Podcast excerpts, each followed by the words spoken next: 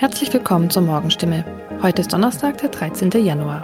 Mein Name ist Christine Teinschinitz. Guten Morgen. Und das sind heute unsere Themen aus der Region. Frechgruppe übernimmt insolventen Ofenbauer ZPF. Bauer kauft Schloss. Biomassebetreiber erwerben das Schloss Heinsheim. Und Kraftakt beim Ausbau der A6. Heute startet eine der größten Brückenquerverschübe weltweit. Innerhalb weniger Wochen hat sich für den insolventen Industrieofenbauer ZPF aus Siegelsbach eine Lösung ergeben. Das Unternehmen wird von der Frechgruppe mit Sitz in Schorndorf übernommen. Alle 26 Mitarbeiter werden weiter beschäftigt, berichtet Insolvenzverwalter Markus Egner. Die Verhandlungen wurden kurz vor Weihnachten abgeschlossen. Zwei der drei Geschäftsführer bleiben im Amt. Einer geht in Ruhestand, teilte die Frechgruppe zudem mit. Anfang November hatte die ZPF GmbH Antrag auf Eröffnung des Insolvenzverfahrens gestellt.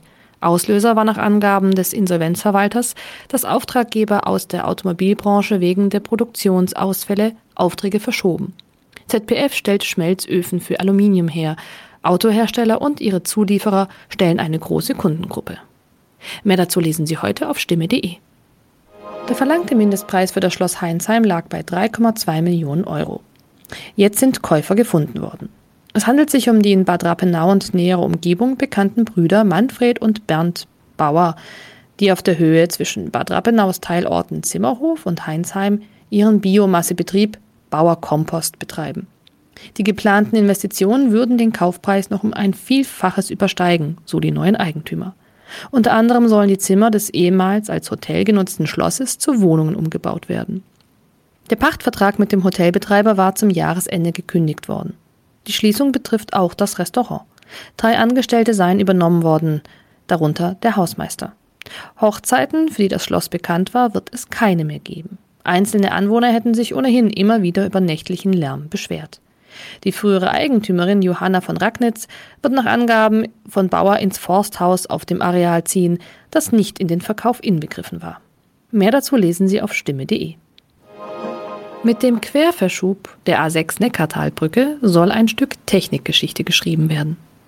Heute wird das nördliche Brückenteil der neuen Vorlandbrücke um 21,74 Meter nach Süden geschoben.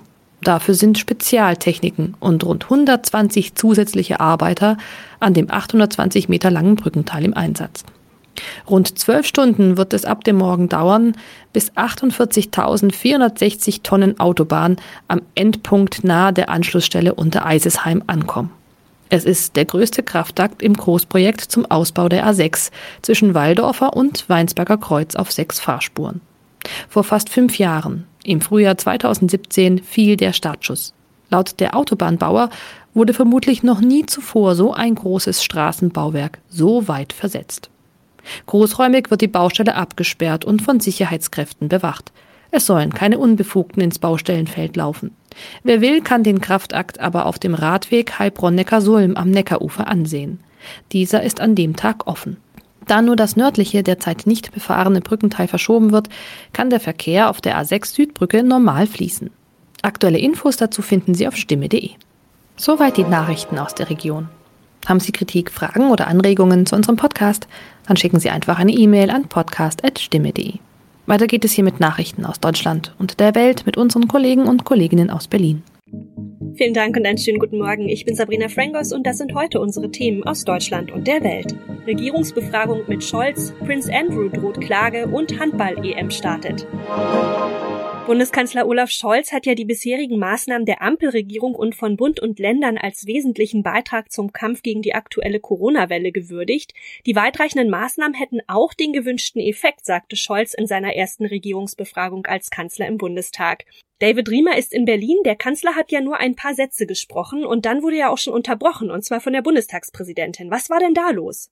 Ja, Kanzler Scholz hat exakt elf Sekunden geredet, dann ging Bärbel Bas so dazwischen. Entschuldigung, Herr Kanzler, jetzt unterbreche ich Sie, weil Sie alle, liebe Kollegen und Kollegen, wissen, dass das eine politische Aktion ist, die wir hier in diesem Hause nicht dulden. Und zwar hatten die Abgeordneten der AfD-Fraktion Schilder in die Luft gehalten mit der Aufschrift Freiheit statt Spaltung. Bundestagspräsidentin Baas hat da eine klare Ansage gemacht, wer die Schilder nochmal hochhält, muss den Plenarsaal verlassen, ist danach aber auch nicht mehr passiert. Der Kanzler konnte die Regierungsbefragung ohne Probleme fortsetzen. Und inhaltlich ging es dann fast nur um Corona? Ja, so gut wie und da vor allem um die allgemeine Impfpflicht, für die sich Kanzler Scholz ja sehr einsetzt. Der hofft auf eine zügige Beratung im Bundestag und ich jedenfalls halte sich für notwendig und werde mich aktiv dafür einsetzen. Scholz hat äh, auch nochmal klargestellt, sich nicht impfen zu lassen sei keine persönliche Entscheidung, sondern habe Konsequenzen für das ganze Land. Und zur aktuellen Lage bei uns hier in Deutschland hat Scholz auch was gesagt? Klar, Scholz ging da auf die aktuellen Corona-Zahlen hier bei uns in Deutschland ein. Die Infektionszahlen mit der Omikron-Variante steigen ja immens an. Im Moment ja über 80.000 Neuinfektionen an nur einem Tag. Das sei ein Grund, den bisher eingeschlagenen vorsichtigen Corona-Kurs fortzusetzen, sagte Scholz. In der Regierungsbefragung ging es ja aber auch noch um das Thema Atomenergie. Was waren denn da die Hauptaussagen des Bundeskanzlers? Ja, er hat das hier nochmals klargestellt. Die Nutzung der Kernenergie ist nicht nachhaltig, um das sehr klar zu sagen, und sie ist auch wirtschaftlich nicht sinnvoll. Deshalb will die Ampel-Bundesregierung die erneuerbaren Energien ausbauen, um das hier zu schaffen. Windkraft auf hoher See, Windkraft an Land, aus Solarenergie, aus Biomasse, die Energieversorgung Deutschlands sicherzustellen. Aus Sicht des Kanzlers am Ende auch die billigste Energieversorgung. Und insgesamt vielleicht eine kleine Bewertung der ersten Regierungsbefragung von Olaf Scholz als Bundeskanzler? Also Scholz wie immer absolut ruhig und gefasst. Er hat sich von der Opposition kein Stück provozieren lassen. Phasenweise hätte es auch eine Regierungsbefragung seiner Vorgängerin Angela Merkel sein können. Die waren ähnlich unaufgeregt. Für Olaf Scholz war es ja auch nicht die erste Regierungsbefragung. Als Minister in den Vorgängerregierungen hat er ja schon etlich über sich ergehen lassen müssen. Als Bundeskanzler war es für ihn aber tatsächlich eine Premiere. Schnitze hat er sich jedenfalls keine geleistet. Der britische Prinz Andrew ist ja mit dem Versuch gescheitert, eine US-Klage wegen Missbrauchsvorwürfen gegen ihn zu stoppen. Ein Gericht in New York wies die Einwände von Andrews Anwälten nämlich zurück. Das geht jedenfalls aus einem Gerichtsdokument hervor, das der deutschen Presseagentur vorlag. Hintergrund ist natürlich der Skandal um den inzwischen toten US-Multimillionär Jeffrey Epstein. Tina Eck ist in den USA und weiß mehr. Was wird Andrew denn eigentlich genau vorgeworfen? Äh, ja, die amerikanische Klägerin wirft dem Prinzen vor, äh, sie als junges Mädchen mehrfach missbraucht zu haben. Sie gibt an, von Multimillionär Epstein und seiner Partnerin Ghislaine Maxwell in einen Sexring gelockt worden zu sein und da auf äh, Prince Andrew getroffen zu sein und dann äh, eben von ihm missbraucht wurde. Es gibt auch ein Foto, auf dem Andrew die blutjunge Frau im Arm hält. Er hat aber behauptet, sie noch nie getroffen zu haben. Er streitet alles ab. Aber bislang sind alle seine juristischen Tricks gescheitert. Dieses Verfahren in New York noch irgendwie abzuwenden. Und was droht ihm nun? Äh, nun, zunächst einmal ist sein Ruf weiter ruiniert. Äh, das hatte er eigentlich schon mit dem BBC-Interview äh, ganz alleine geschafft. Aber diese Negativ-Publicity aus New York und auch der Schuldspruch gegen Maxwell, all das hilft nicht gerade, den Prinzen noch irgendwie glaubwürdig dastehen zu lassen. Seine öffentlichen Aufgaben fürs Königshaus hat er ja schon niedergelegt. Alle möglichen Organisationen, bei denen er Schirmherr war, haben sich schon distanziert. Und was ein Strafmaß angeht, da muss man nun abwarten, wie es mit dem Verfahren weitergeht weitergeht. Äh, Maxwell wurden ja viele Jahre Haft aufgebrummt. In der Slowakei und Ungarn beginnt heute die Handball-Europameisterschaft. Die DHB-Auswahl startet dann in Bratislava gegen Belarus ins Turnier. Weitere Vorrundengegner sind Österreich und auch Polen. Christian Klein mit den Infos aus Bratislava. Ja, das ist eine ziemlich schwierige Frage, denn nach dem frühen Olympia aus hat es im DHB einen großen Umbruch gegeben. Spieler wie Kapitän Uwe Gensheimer oder Torwart Jogi Bitter sind nicht mehr mit dabei, sodass morgen Abend theoretisch gleich acht Spieler ihr Turnierdebüt feiern könnten, wenn sie denn zum Einsatz kommen. Also Prognose fast unmöglich, aber die Vorrunde überstehen, das sollte auf jeden Fall drin sein. Wir werfen mal einen Blick auf die Vorrunde. Gegner sind ja Polen, Österreich und auch Weißrussland. Was ist denn da eigentlich drin für die Handballer? Und das könnte dann auch schon fast der härteste Brocken in der Vorrundengruppe werden. Die Weißrussen haben in den letzten Jahren echt gut zugelegt und haben einige Spieler im Team, die in internationalen Topclubs spielen. Wenn alles gut läuft, dann sollte da aber ein Sieg drin sein. Natürlich müssen wir auch über Corona sprechen. Im Vorfeld gab es ja schon einige Corona-Fälle in den Teams. Auch die eigentlichen Testspiele gegen Serbien waren jedenfalls ausgefallen. Ja, das stimmt. Gleich über zehn Fälle hatten die Serben in ihrem Team. Seit jetzt gut einer Woche befinden sich aber alle teilnehmenden Teams in einem zweitägigen PCR-Testrhythmus. Es ist ein 2G-Turnier und hier in der Slowakei dürfen nur Fans in die Halle, die den 1G-Status, also nur Geimpfte, erfüllen.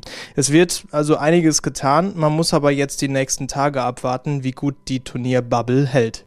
Es gibt allerdings auch schon Aussagen von Spielern und Trainern, dass das alles nicht so wirklich gut klappt. Was gibt's denn da für Infos?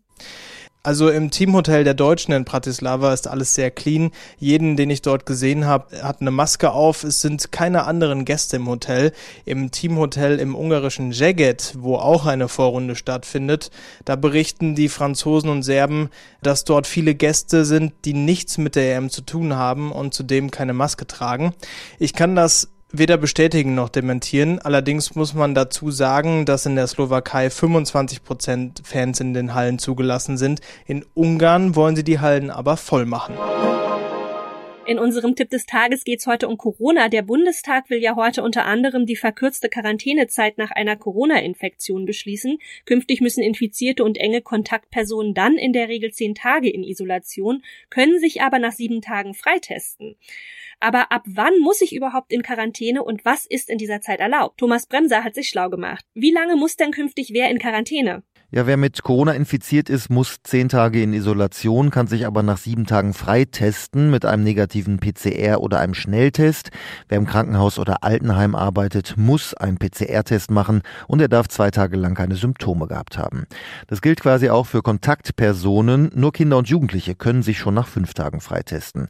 Nicht als Kontaktpersonen gelten Menschen, die geboostert sind, die gerade ihre zweite Impfung bekommen haben, die frisch genesen sind und Genesene, die auch schon geimpft sind. Okay, also es ist schon alles etwas kompliziert. Wer positiv getestet wird, muss sich sofort isolieren. Enge Kontaktpersonen müssen in Quarantäne. Wann gelte ich denn eigentlich als Kontaktperson? Also wenn ich weiß, dass jemand aus meinem Umfeld positiv getestet wurde, sollte ich fragen, wann diese Person die ersten Symptome gehabt hat. Wenn ich in den zwei Tagen davor eng mit der Person zu tun hatte, dann bin ich enge Kontaktperson. Da kommt es auch nochmal drauf an, wie lange ich mit der Person direkt gesprochen habe, ob ich eine Maske getragen habe und wie gut belüftet der Raum war das äh, dann auf jeden Fall mit dem Gesundheitsamt klären. Wenn die Person gar keine Symptome hat, dann gelten die zwei Tage vor dem positiven Test. Und ab wann begebe ich mich dann in die Isolation schon, wenn ein Selbsttest positiv ist? Also einen positiven Selbsttest muss ich nicht melden, aber ich sollte so verantwortungsvoll sein, vielleicht nochmal einen zu machen und wenn der auch positiv ist, dann den Arzt anzurufen, der dann einen PCR-Test macht. In der Zeit sollte ich wirklich zu Hause bleiben und mich isolieren, auch noch in der Zeit, bis ich dann auch das Ergebnis bekomme und nicht wie ein bekannter Tennisspieler noch irgendwelche Termine wahrnehmen. Erst wenn der PCR negativ sein sollte, sollte ich wieder Leute treffen. Wenn ein Bürgertest positiv ist, dann werde ich angerufen und das Ergebnis wird den Behörden automatisch automatisch gemeldet. Auch da direkt dann einen PCR-Test machen. Was ist denn eigentlich in der Isolation bzw. Quarantäne erlaubt? Darf ich kurz mit dem Hund rausgehen oder einkaufen? Also generell gilt, ich muss zu Hause bleiben, wenn ich Corona habe und in Isolation bin. Also einkaufen sollten Nachbarn oder Freunde oder ein Bringdienst das dann vor die Tür stellen.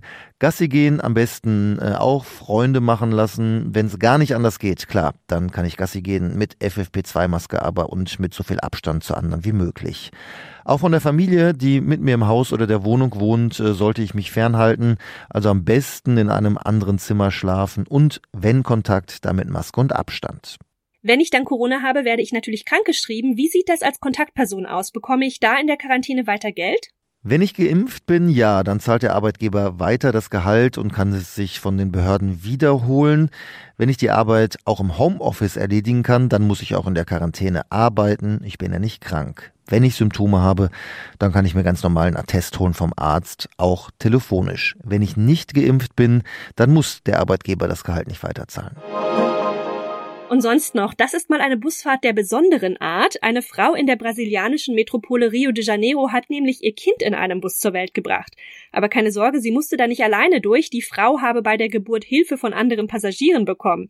Das berichteten jedenfalls brasilianische Medien unter Berufung auf Fahrgäste.